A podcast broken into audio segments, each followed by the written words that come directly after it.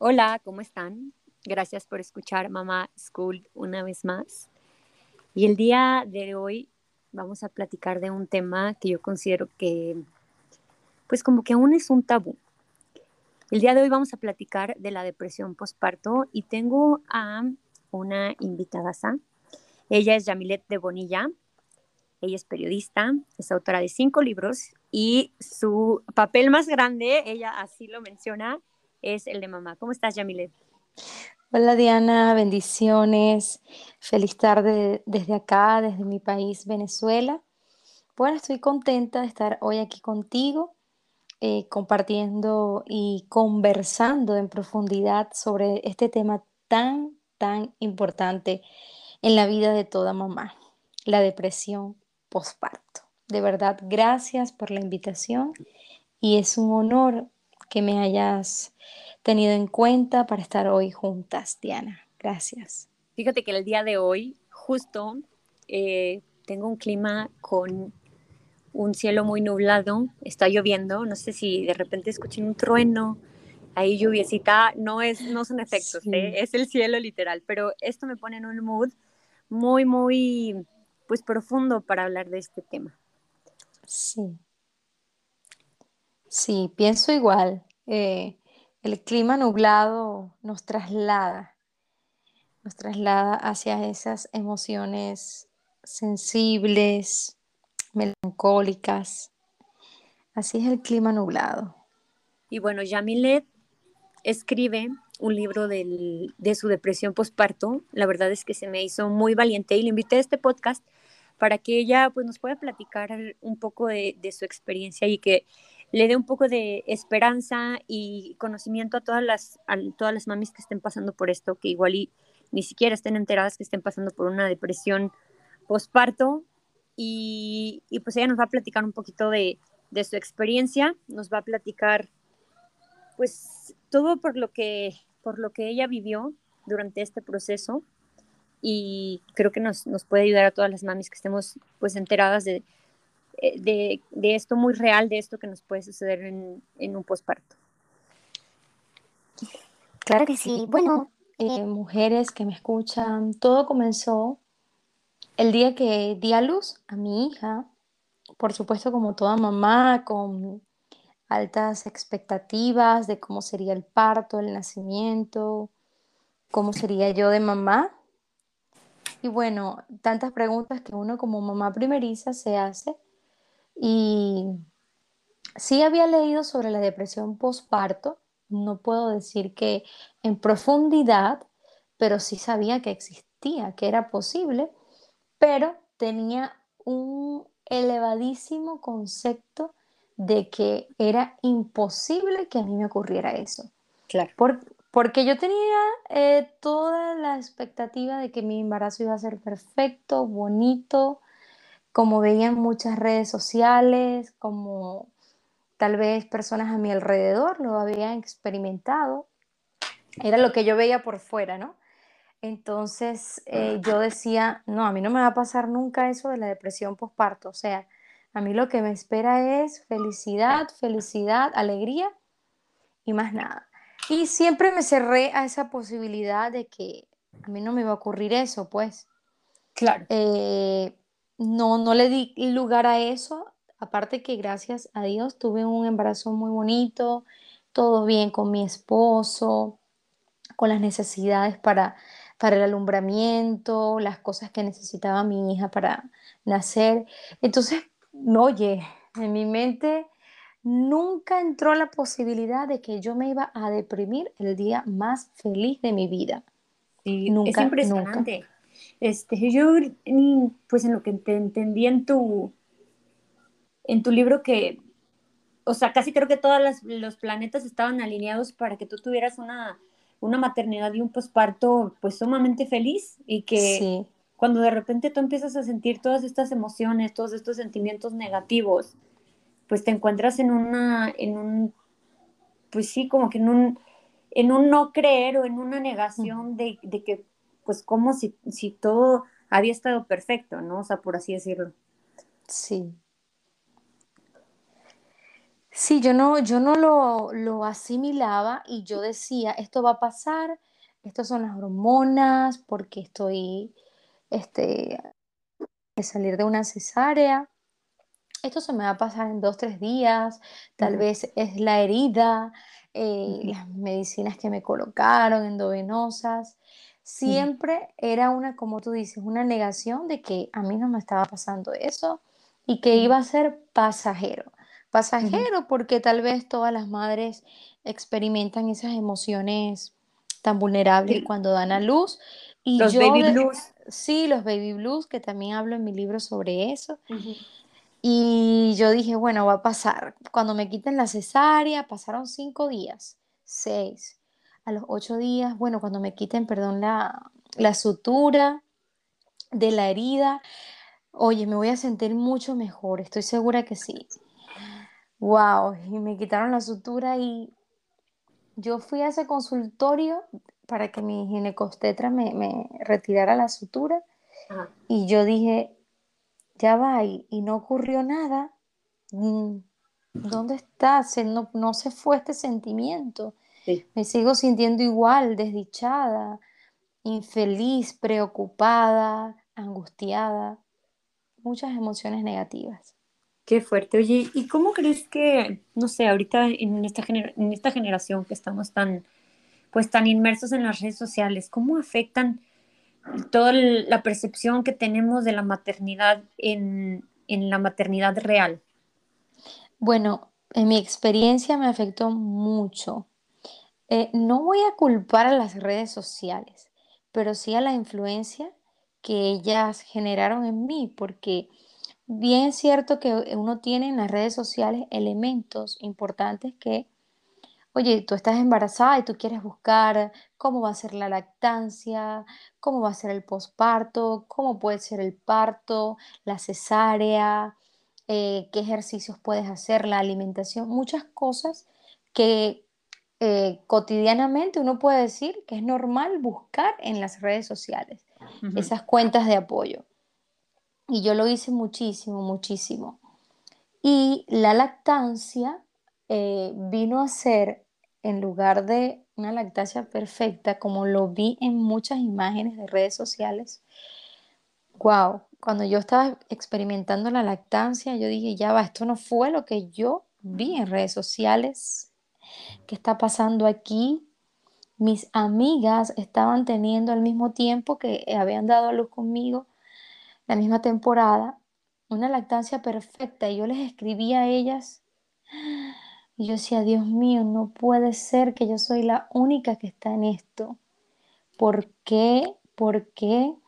Si yo veía que todo iba a salir perfecto, si yo estoy cumpliendo todo a cabalidad como lo vi en las imágenes, la Sí, literal. posición, literal, la posición, el agarre, le- esto, ponla así, ponla acá. Y yo decía, Dios mío, no, esto no es la vida real. claro. Entonces fui a, a- a un lugar acá público, un materno, le llamamos acá, donde me hicieron extracción de leche de mis pechos porque no salía nada, pero con una máquina de succionar. Y eso fue tan doloroso porque aparte de los pechos rotos y esa máquina eléctrica, es una máquina automática, pues, y me extraían esa leche y yo decía, Dios mío, yo no sabía que esto existía, esto no, no me lo contaron las redes sociales, esto no lo Sí. vi. Llegaban esas mujeres, Diana, con los senos literalmente abiertos en dos pedazos, Oye, gritando. Y yo decía, Dios mío, nadie me contó esta parte. No, no, no, ¿sabes? Yo la verdad es que enfatizo mucho platicar mi, mi experiencia, platicar pues cómo realmente me ha ido a mí, porque siento que son muy pocas las mujeres que, que te platican realmente su maternidad, en qué, en Sí, qué es- momentos se les ha hecho difícil.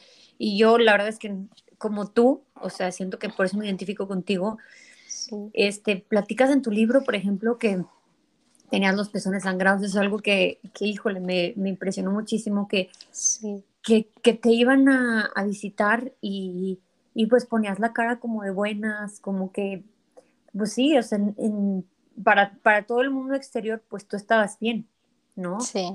Y, y quizás, no sé si ahora te, te, te, te cuestiones, ¿acaso este, no querías sentirte juzgada? ¿O cuál era el motivo de que tú le hacías creer a la gente que estabas bien?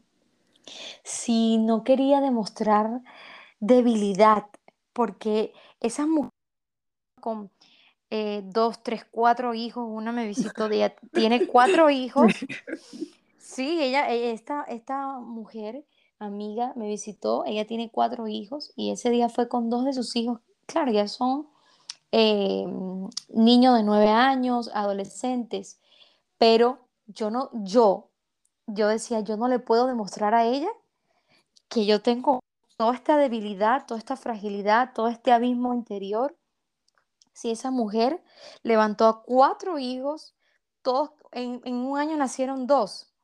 Ay, no. Eh, sí, sí, entonces yo decía, y la mayoría de las mujeres que me visitaban eran ese tipo de mujeres que uno, eh, no sé si en México se ve, me imagino que sí, está acostumbrado a ver mujeres que, que son madres fuertes, que han criado solas, eh, que uno dice, no, de la- yo delante de ellas, ¿cómo me voy a quejar? Una cosa así. Y no, no, no me lo permitía, pero eso era una careta. Cuando ellas se iban, yo quería gritarle y decirles, váyanse todas, porque mi hija era una niña anhelada por, por todas las, las personas que nos rodean, la familia. Y en un día llegaban 20, 30 personas a esa casa y en la sala esperaban, mientras pasaban de cuatro, de cinco en cinco y llegaban los regalos y yo, a mí no me importaban los regalos. Yo no quería a nadie allí, yo no quería a nadie, yo oscuro con mi hija, amamantándola, llorando, sufriendo y no quería ver a nadie.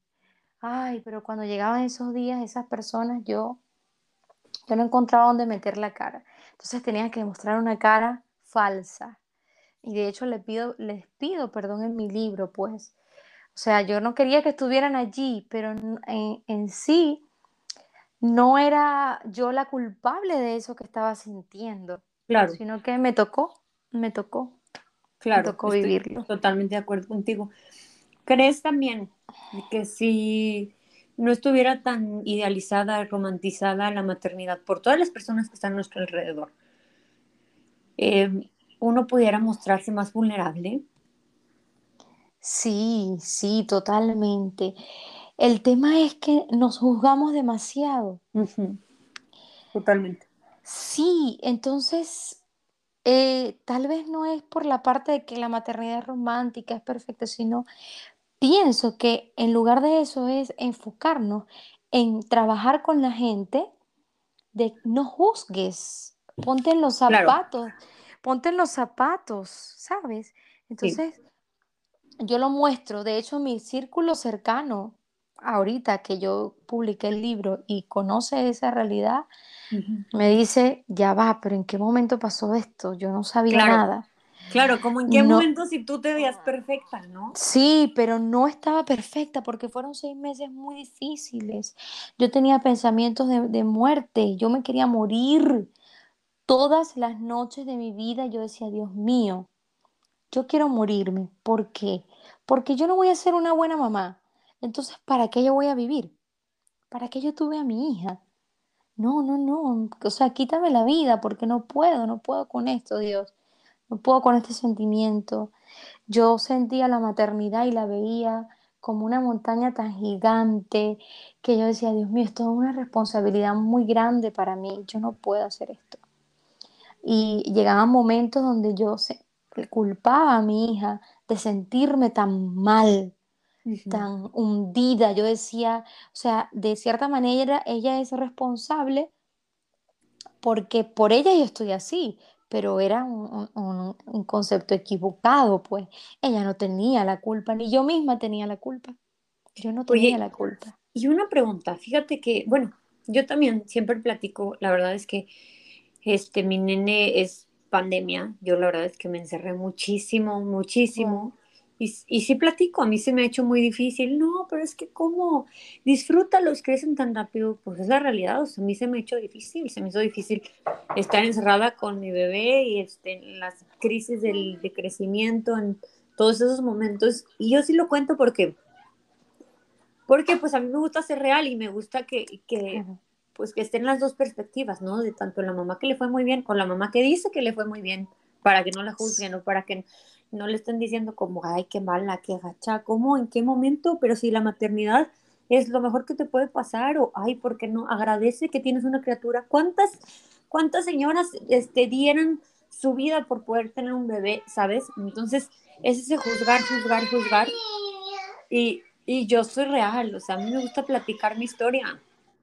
Literal, es que siento que, que no muchas personas se abren y se muestran vulnerables por miedo que las juzguen. Y sí, Sí. invito mucho a las mamis, no, no con todo el mundo. Platica tu historia con quien se merece, con tus familiares, con Eso. tus primas, con tus buenas amigas, Sí. con a quien sepas que, que te va a ayudar, que le preocupas y que pues en un momento dado si ella está pasando por algo así, que sepa que no es la Sí. única, que no es mala mamá, que no, pues que no tiene por qué avergonzarse, que no tiene por qué juzgarse, que, que son hormonas, que son, que son muchos cambios eh, fisiológicos, psicológicos, muchos, mucho por lo que pasa el cuerpo, por lo que pasa una mamá, por lo que pasa una mujer, sobre Sí. todo de primeriza, o sea, es impresionante. Sí. Y te quería Y- preguntar, Ok. después, después, de, después de pasar eso, ¿cómo pudiste hacer un, un vínculo con tu, con tu nena? O sea, ¿cómo, ¿cómo tú trabajabas ese vínculo?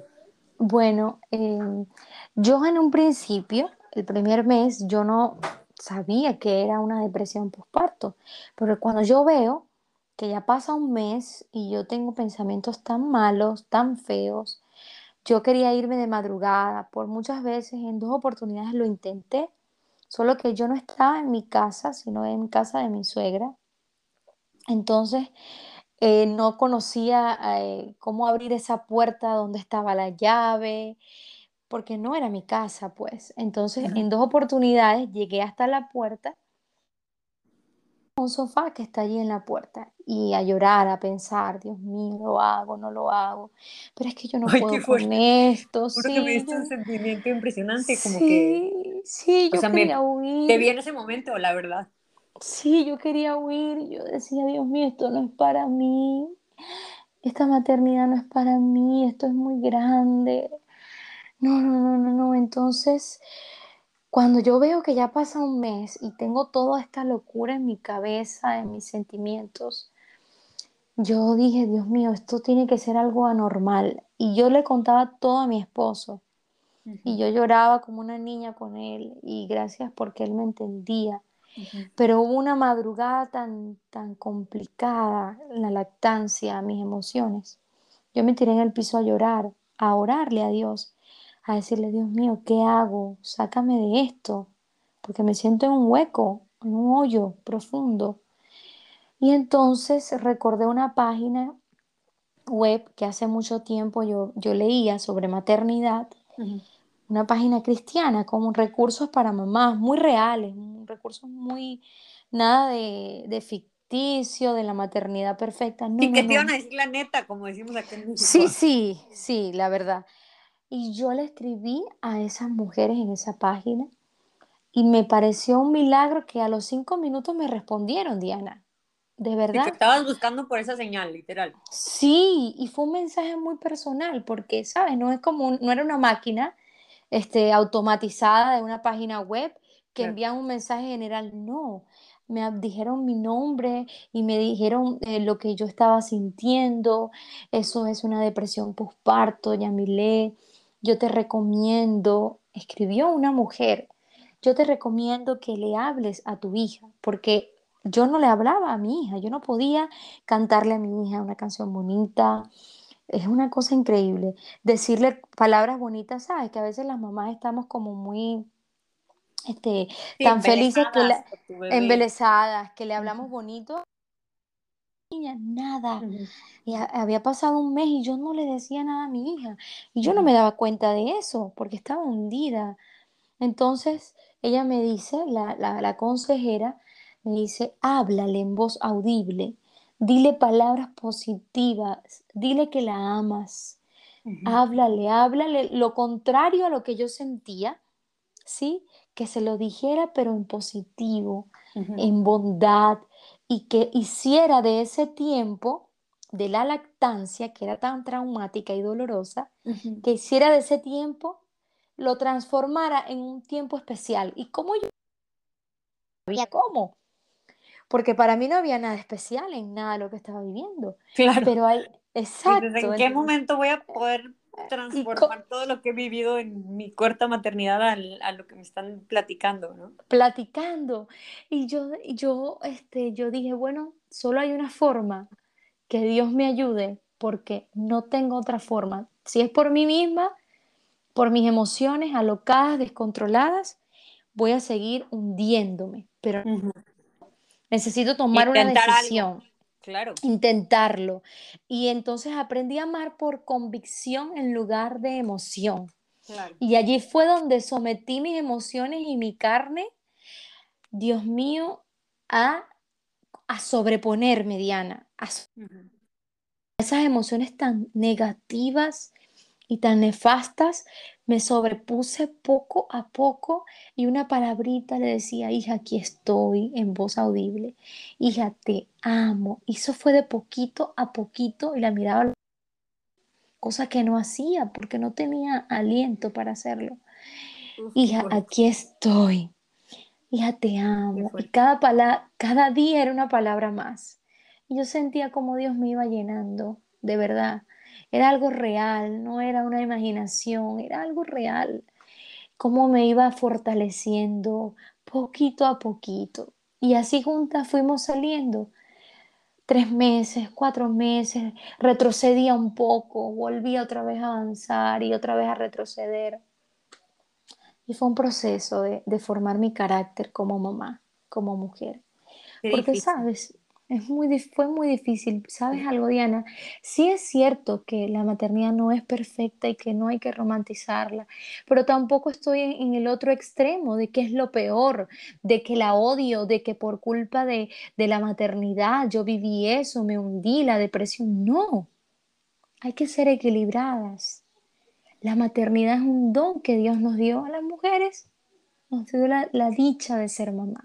Y yo sabía, yo sentía que en cualquier momento yo iba a encontrar aliento, ya iba a pasar esa nube gris, se iba a arrancar de mi cabeza y se iba a ir para siempre y yo iba a poder verla, porque sabes, porque sí, sí tiene un lado la maternidad muy fuerte y complicado, que yo lo experimenté con la depresión postparto, otras con la parte de la crianza, que también es difícil, pero la maternidad tiene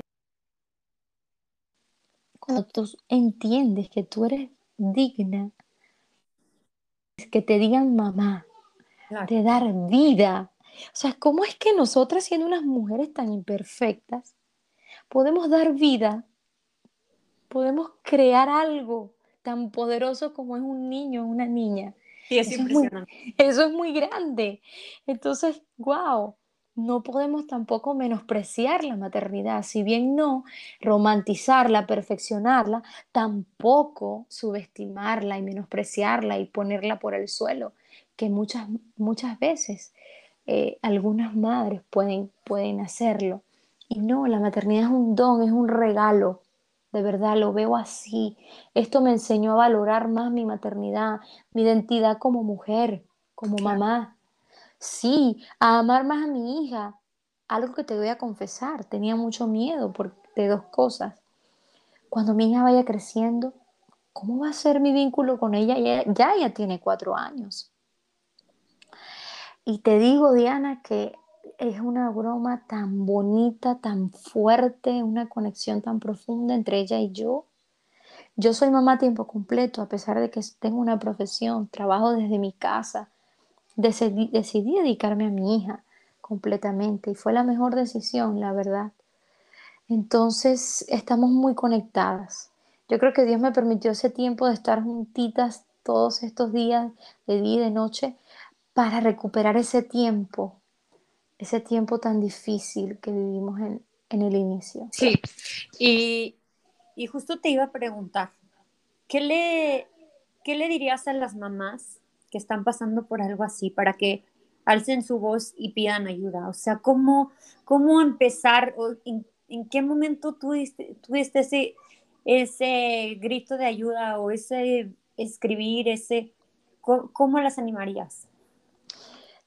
Tienen que reconocer lo que están sintiendo, no ocultarlo, porque en un principio, como yo me negaba a, a decir, no, no, no, yo no tengo depresión postparto, esto, esto va a pasar, esto no me va a pasar a mí nunca, la depresión postparto, no. Necesitamos ser realistas con nosotras mismas y hablarnos a nosotras mismas y hablarle, por supuesto, a nuestra pareja, esposo, alguien en quien tú confíes y que está allí contigo y tú decir, siento esto, lo siento. No que te vas a parar eh, en una tarima a, decir y a gritar lo que sientes. No. Alguien, porque siempre tenemos a alguien al lado, aunque sea una sola persona.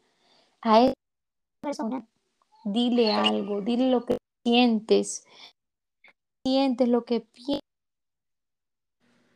Pero no lo ocultes, no te lo ocultes a ti misma. Siendo sinceras, podemos superarlo.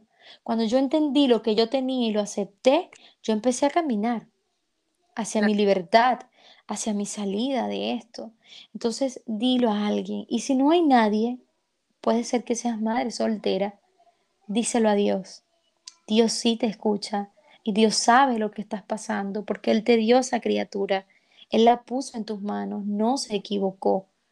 Te escogió a dedo desde el cielo y dijo, tú vas a ser mamá y yo te voy a ayudar. Pero no lo calles, si no tienes a nadie que decírselo, arrodíllate y háblale a Dios. Grítale, dile lo que sientes, así sea gritado, llorando, hablado. Pero tienes que desahogarte y tienes que ver las cosas reales. Estamos en una depresión postparto, una tristeza profunda. ¿Cuándo es depresión postparto? Cuando se intensifican esas emociones y se alargan. Un baby blues una o dos semanas. Pero la depresión postparto no se alargan estas emociones, no disfrutas a tu hijo, tu maternidad, que era lo que me pasaba a mí. Entonces, ah. Porque pude ver en tu, en tu libro, tú eres muy religiosa y, pues espiritual. La verdad es que yo también me considero así.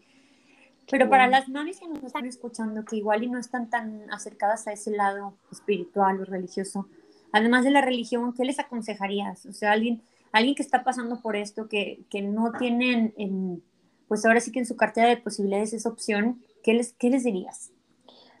Háblenlo con alguien. Si no tienes a nadie, busca una cita con un psiquiatra, con un psicólogo, con alguien que tú puedas confiar. Porque sabes, Diana, callarlo es, es morirte por dentro. Callarlo es morirte por dentro. Y no lo vas a superar sola. Esto no se supera sola, Diana. Qué bueno que lo comentas. Sí, no se supera sola. Es más, yo no tenía ganas ni de vestirme. Yo no me cepillaba, ni me peinaba, ni me vestía, ni me bañaba. Entonces, yo no tenía ánimos para ir a un psiquiatra, a un psicólogo, que por supuesto no lo subestimo son importantes las terapias, pero tal vez no tienes ánimos como yo. Bueno, háblale a tu hijo, háblale a tu bebé. Dile, hijo, siento esto por ti, pero sé que no es lo que en mi profundidad yo debo sentir, porque yo te di la vida, hijo o hija. Yo por mí tú estás aquí, tú tienes vida. Por lo tanto, aunque yo me sienta así vamos a salir juntos de esto. Porque tenemos que animar a nuestro bebé. Ellos sienten todo, todo. Claro, totalmente de acuerdo. Sienten todo, ellos sienten todo. Entonces también tenemos pues. que hablarles a ellos, hablarles en positivo. Si lo que sentimos es negativo, pues vamos a ir en contra de esas emociones, en contra de esa negatividad. Yo sé que no es fácil, yo estoy en tus zapatos también, pero tú puedes sobreponerte, mamá. Si puedes un poquito, un poquito, un poquito y de poquito a poquito vas a salir de ese hueco. Sí lo vas a lograr. Hasta neurológicamente, o sea, hablarle a tu cerebro de manera positiva, pues te estás programando, te estás programando, estás programando a, que tu estado de ánimo cambie. Sí. Ay, pues me encanta. Creo que les podemos decir a todas que por favor compártenos tus redes sociales, Yamilet. Sí, bueno, mi red social en Instagram, que es la que eh, siempre está activa, arroba Yamilet guion bajo de guion bajo Bonilla, arroba Yamilet de Bonilla. Y el libro lo pueden encontrar en Amazon, Amazon México, España, Estados Unidos, en toda la plataforma Amazon pueden encontrar el libro y bueno, será una bendición que puedan leerlo, mujeres, mamás. La siento en mi corazón, sé lo que sienten, sé lo que viven, eso es como que lo volviera a, a revivir contándoselos. Pero sí hay esperanza, ¿sabes? Sí hay aliento, sí van a salir de eso, porque eso no es para siempre. La Claro depresión sí. postparto no es para siempre. La verdad es que me encantó tu libro, muy real, compartes tu experiencia y, y, pues te digo, le das ánimo a todas las mamis que están pasando por gracias, algo así, que sepan que, que se puede y que, y que pues se vale, ¿no? Se vale sentir esto, se vale no estar Ujú, del mundo después de tener a, a tu hijo, eh, se vale sen- sentirte o, o no como realmente te sientes porque tú misma te estás juzgando, todo eso se vale. Entonces, sepan, ¿no? Están acompañadas. eh, son muchas las mamás que están pasando por eso. Levanten la voz, como dice Yamilet, la verdad es que lo más importante es que no estén solas en este proceso. Eh, para poder superar esto tienen que estar acompañadas, acompáñense de sus familiares, de su esposo, de su amiga querida, de algún amigo y, y pues compártanlo, compártanlo las que ya hayan pasado por esto para que, para que llegue a voces de más mamis y, y sepan que no están solas. Así es, así es. De verdad, gracias Diana por, por tomarme en cuenta para, para hacer esta entrevista, para compartir juntas desde un lado real, pero motivador, porque la realidad es fuerte, es dura, pero hay una verdad, hay una motivación, hay una palabra siempre de esperanza, porque no todo es gris y esa nube gris pasó de mi vida y quiero tener otro hijo o- u otra hembra, lo que Dios me mande, pero le pido no volver a tener esa nube gris en mi cabeza, de verdad, yo, aunque sí, yo de si, verdad lle- si llega le esa nube gris, siempre, por favor, o sea, ninguna prueba con mis hijos porque porque siento que debe ser algo muy difícil. O sea, sabes, sé que las mamás nos consideramos suficientemente fuertes, pero pasar por situaciones así, híjole, yo creo que sí, pues ninguna mamá lo quiere, pero bueno, están, son reales y qué bueno que, que mujeres como tú compartan su experiencia. gracias, gracias, Muchísimas gracias. Gracias, gracias por aceptar esta invitación. Te mando un abrazo y pues seguimos aquí compartiendo la experiencia, mames. Ya saben, amor, paciencia y presencia. Sigan a Javilet y a Mamá Primeriza Podcast en redes sociales. Les mando un abrazote. Un beso, gracias. Cuídense, bye. Bye, bye.